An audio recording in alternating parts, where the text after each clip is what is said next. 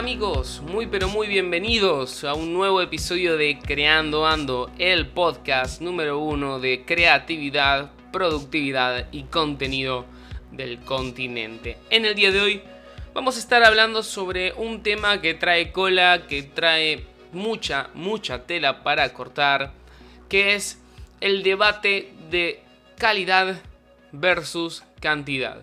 ¿Qué es más conveniente? Sacar una gran cantidad de contenido de una calidad media o baja o sacar pocas piezas de contenido de alta calidad. En el día de hoy intentaremos vislumbrar cuál es la respuesta a este dilema. Primero que nada tenemos que entender un poco a qué nos referimos cuando hablamos de calidad, porque esa es la piedra fundamental sobre la cual vamos a poder erigir toda la tesis a continuación. La calidad tiene que ver con cierto grado de estándares que se cumplen. Tiene que ver con una cuestión, si me preguntas a mí, en cuanto al contenido, bastante, bastante subjetiva. Porque lo que para vos es algo de calidad no necesariamente tiene que ser algo de calidad para mí, porque nuestros estándares, la vara con la que medimos, es diferente. Déjame darte un ejemplo súper, súper práctico. Si yo te pregunto cuál es la mejor pizzería de tu ciudad, o de Buenos Aires, por ejemplo, vos vas a tener seguramente tu favorita. Me vas a decir, no, este lugar tiene una pizza que es la mejor del planeta. Tenés que probarla, es increíble, te la sirven y la mozzarella rebalsa y es una locura de sabor, es crocante, es... Uy, se cayó una lapicera. Es todo, es perfecta esta pizza, es impresionante. Y yo puedo decirte, ok, esa pizza está buena, pero tiene demasiada mozzarella, tiene mucho queso. A mí me gusta que tenga un poco menos y no me gusta tan gorditas así al molde, prefiero que sean a la piedra. Para mí la mejor pizzería es esta otra. Y te doy la mía y te digo en función a mis estándares por qué es la pizza de mejor calidad. Bueno, como vimos, sobre gustos no hay nada escrito. Y lo que para mí es la mejor pizza, por ahí para vos es una pizza mediocre, horrible.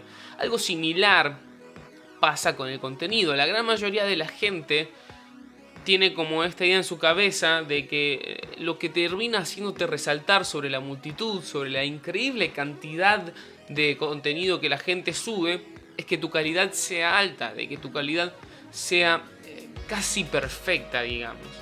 Y no vamos a negar que es necesario tener eh, cierta base completa. A ver, si yo subo un video que se escucha mal y que se ve mal, bueno, probablemente no voy a trascender porque no es algo agradable de ver ni de escuchar, no se entiende, el mensaje no llega a destino. Pero una cosa es tener algo que se escuche y que se ve mal, y otra cosa es tener algo que se escuche y que se ve perfecto. O sea, hay un abismo entre una cosa y la otra.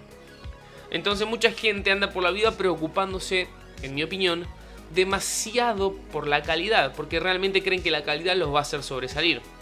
Entonces por ahí suben un video o una imagen a la semana a, sus cuentas personales o sus cuentas de Instagram o su canal de YouTube, porque le ponen mucho empeño, muchísimo. Graban con la mejor cámara o con, con el mejor micrófono, buscan la excelencia y no está mal, yo estoy a favor de ir mejorando y de ir creciendo cada día intentan que la luz sea perfecta, sacan 47 tomas distintas hasta encontrar la que justo expresa lo que ellos quieren. Y, lo editan y, y, están horas y horas y hasta días editando para que cuadro por cuadro logre su objetivo el video. Voy a decirlo de vuelta, no está mal. No soy una persona que esté en contra de la excelencia, que esté en contra de hacer cosas que tengan una buena calidad.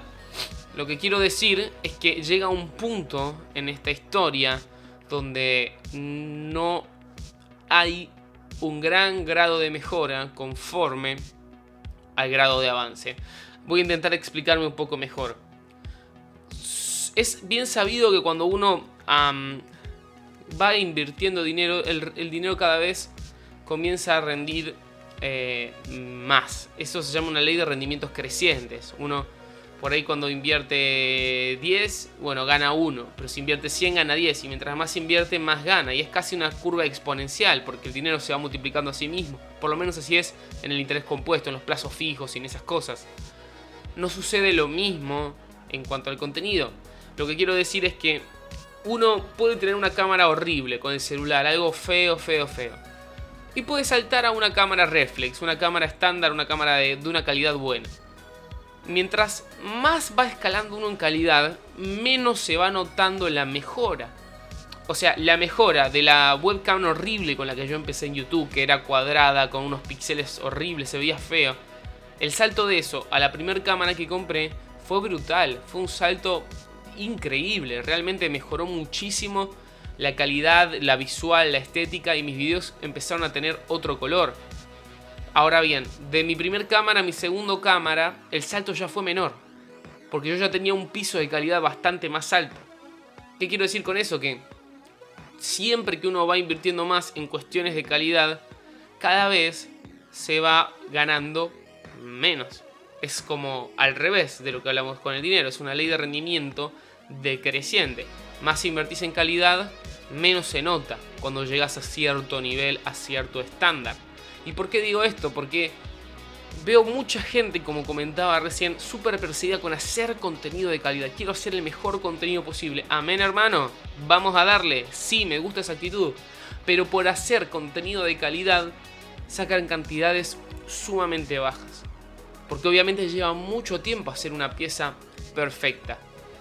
Pero acá está el punto. ¿Qué perfección? ¿Qué nivel de calidad? ¿Con qué estándares lo estás midiendo? Porque tus estándares no son los estándares de la mayoría de las personas, lamento informarte. Si vos te estás comparando con Casey Neistat o con algún youtuber o fotógrafo súper profesional que hace cosas de una calidad extrema, súper buena, y siempre te va a faltar y siempre vas a sentir que lo tuyo es flojo, feo y malo. Ahora yo tengo una pregunta. Una persona que te está viendo desde el celular, en Instagram o en YouTube, ¿realmente nota la diferencia? Realmente, un pibe de 15 años, de 20 años que está tirado en su pieza, de noche, con la luz apagada, viendo el teléfono. ¿Nota la diferencia entre una pieza que para vos es de calidad media con una calidad alta o extrema? Y probablemente sí, pero muy poco. No le va a hacer la diferencia. Y es que nos olvidamos en qué liga estamos jugando. Si fuese un concurso de fotógrafos o un concurso de gente que edita videos, eh, eh, esto de la creación del contenido, bueno, tendríamos que subir mucho la vara y laburar un montón para resaltar entre gente que hace la creme de la creme, gente excelente al extremo. Pero no es la liga en la que estamos jugando, estamos jugando en una liga donde lo que importa no es tanto la calidad más alta, sino lograr una calidad media, una calidad aceptable, algo decente que lo vean 100 personas y 90 digan se ve y se escucha bien. El experto te va a decir no, te falta para llegar a ser algo bueno bueno. Pero el 90% de la gente, los normales, te van a decir que está bien, que se escucha perfecto, que se ve muy bien. Entonces, ese es el punto. ¿A quién estamos apuntando? A los normales. Cuando creamos contenido, apuntamos al grueso de la gente, apuntamos a una audiencia que realmente, como te decía recién, entre una calidad media y una calidad alta no nota diferencia. Entonces, ¿Cuál es el punto de este podcast? Que la cantidad pesa más que la calidad. Que si vos querés resaltar en este mundo de internet, si vos querés ser un creador de contenido, si querés aspirar en algún momento a generar una audiencia y por qué no a vivir de esto, tenés que olvidarte de perseguir la perfección, olvidarte de tener la mejor calidad y apuntar a tener una mayor frecuencia o una mayor cantidad de contenido publicado. Déjame darte un ejemplo. Yo como les conté en el episodio anterior, en el segundo episodio donde hablamos un poco sobre esta cuestión de la regla de los tres años y demás, les comentaba que tardé 13 meses aproximadamente, no, perdón, ¿qué 13? Tardé 19 meses casi en juntar 10.000 suscriptores. 19 meses, un año y medio. Cuando llegué a los 10.000 tomé una decisión. Voy a empezar a subir no un video por semana, sino dos videos por semana. Obviamente el tiempo no es que uno tiene una máquina y puede generar tiempo tiempo. Tuve que crearlo y como lo creo, bueno, bajé la calidad del contenido que hacía. Dejé de editarlo tanto, dejé de ponerle tanta atención a los detalles y me dediqué simplemente a cortar y poner alguna imagen volada, pero no, no le puse mucho énfasis a la edición. ¿Por qué? Porque dije, voy a bajar la calidad de 8 a 6, de 8 a 7, que siga viéndose como algo aceptable, pero voy a aumentar la frecuencia, voy a aumentar la cantidad. El resultado fue increíble porque a raíz de eso y de otras cosas que vamos a ir viendo en sucesivos episodios, Mi canal pasó de estar 18 meses para juntar 10.000 suscriptores a juntar 20.000 en un mes. Literal. Literal. Yo llegué a los 10.000 en julio de 2018, en agosto tenía 30.000. Porque ese fue el mes donde empecé a subir más videos. Y, esto sucede mágicamente, no. Todo tiene una explicación y tiene un porqué. El hecho de que uno aumente la frecuencia de subida del contenido, el, uno, el hecho de que uno crezca en cantidad de publicaciones, permite la experimentación. Permite que vos puedas jugar un poco y decir, ok, voy a dejar de hacer A y voy a empezar a hacer B cada tanto. Voy a probar esto en vez de esto y vas iterando, iterando, esa es la palabra en programación, vas probando diferentes tipos de contenido. Y en eso de probar, que yo empecé a hacer cuando hice dos videos por semana, encontré las video reacciones. Mi canal era sobre sketch, sobre prédicas, mensajes religiosos, era sobre todo menos sobre música y reacciones. Cuando empecé a subir dos videos por semana, dije, bueno, no sé de qué hacer, vi que estaban medio de moda las reacciones, probé. Y tuvieron un impacto impresionante. O sea, mis videos creo que tenían 500, eh, 700 vistas y las reacciones vi que tenían 1500. Entonces dije, bueno, empecé a darle con las reacciones. Hoy mi canal es de reacciones y tengo, no sé, entre 20.000 y 30.000 vistas promedio mínimo de piso hoy con las reacciones.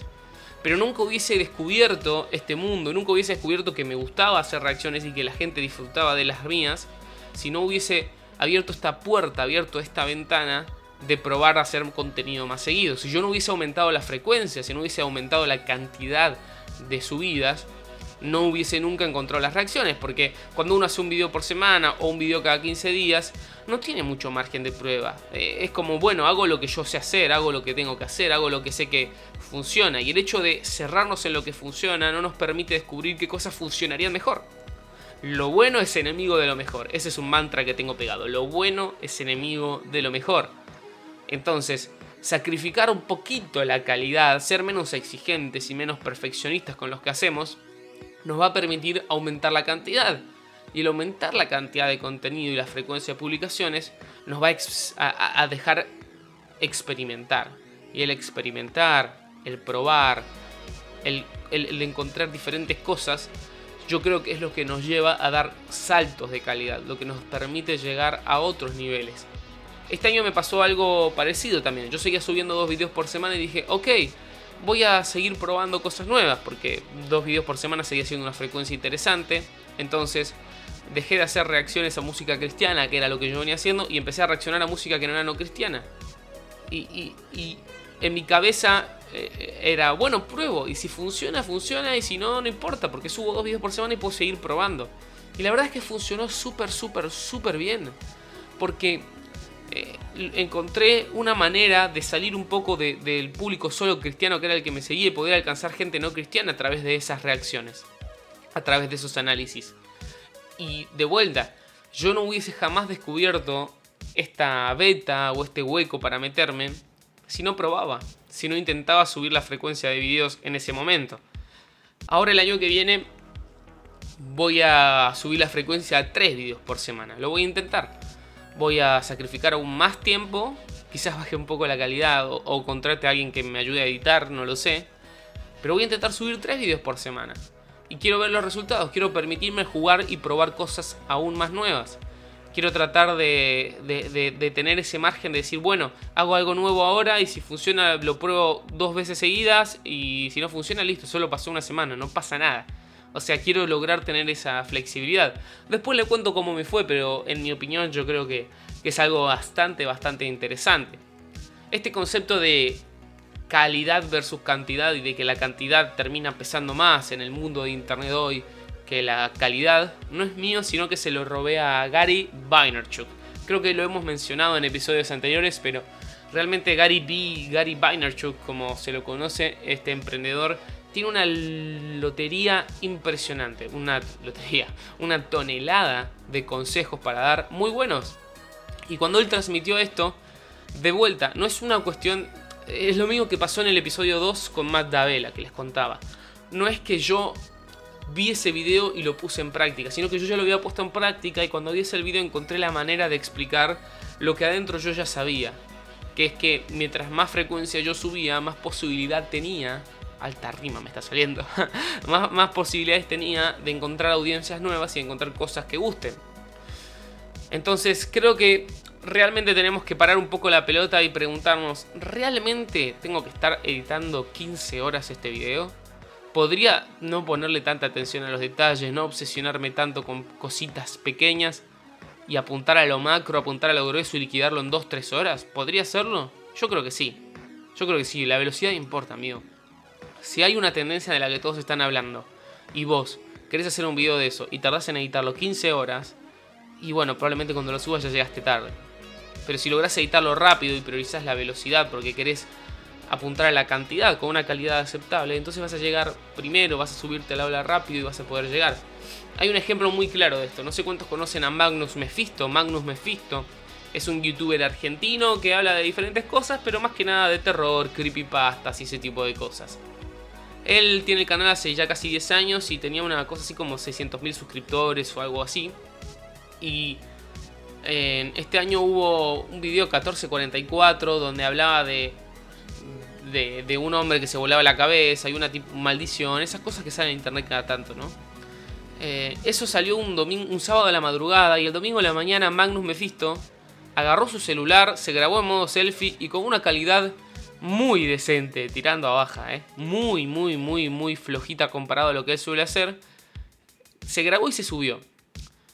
Ese video se viralizó, pasó las 2 millones o 3 de visitas, no sé en cuánto está ahora, y Magnus llegó creo que en el mismo día a 800 mil suscriptores. O sea, hizo en un, en un mes lo que antes tardaba hacer en un año, dos años. Y, y todo, ¿por qué? Porque entendió que lo importante era la velocidad, era estar, era llegar, era ser frecuente y estar ubicados en el lugar correcto en el momento correcto. Sacrificó calidad para poder dar en el blanco y lo dio muy bien. Imagínense si Magnus hubiese dicho, no voy a hacer un video de calidad, saca el trípode, pone la cámara, pone su micrófono, se graba, está 10 horas editando, no hubiese sido el primero. El ser el primero fue la razón por la que él logró llegar a millones con su video.